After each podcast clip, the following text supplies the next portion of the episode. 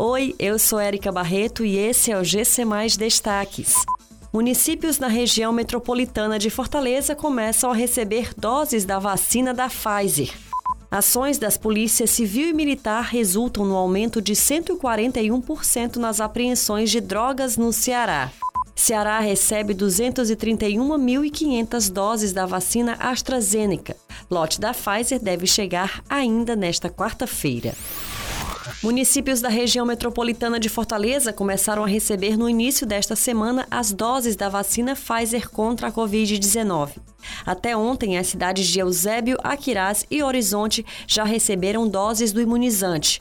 Até então, apenas a capital estava aplicando a vacina, que exige armazenamento a baixíssimas temperaturas. Nesta quarta-feira, uma equipe da Secretaria Estadual de Saúde realizará uma visita técnica ao município de Sobral, na região norte, para avaliar as condições da cidade para receber as doses da Pfizer uma tonelada e 330 quilos de drogas apreendidas. Esse é o resultado das operações feitas pelas forças de segurança do Ceará somente nos primeiros quatro meses de 2021. No comparativo com o primeiro quadrimestre de 2020, as apreensões de substâncias ilícitas feitas entre janeiro e abril deste ano pela Polícia Militar do Ceará e pela Polícia Civil cresceram 141%.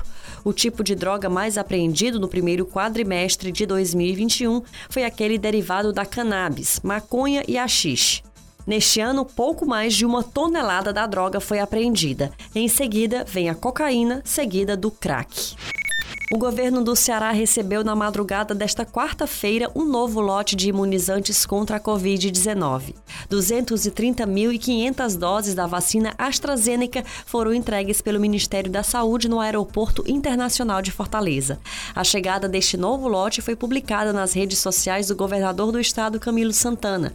Na mesma publicação, o gestor afirmou que 24.570 doses da Pfizer devem ser entregues ao Ceará ainda na noite de hoje.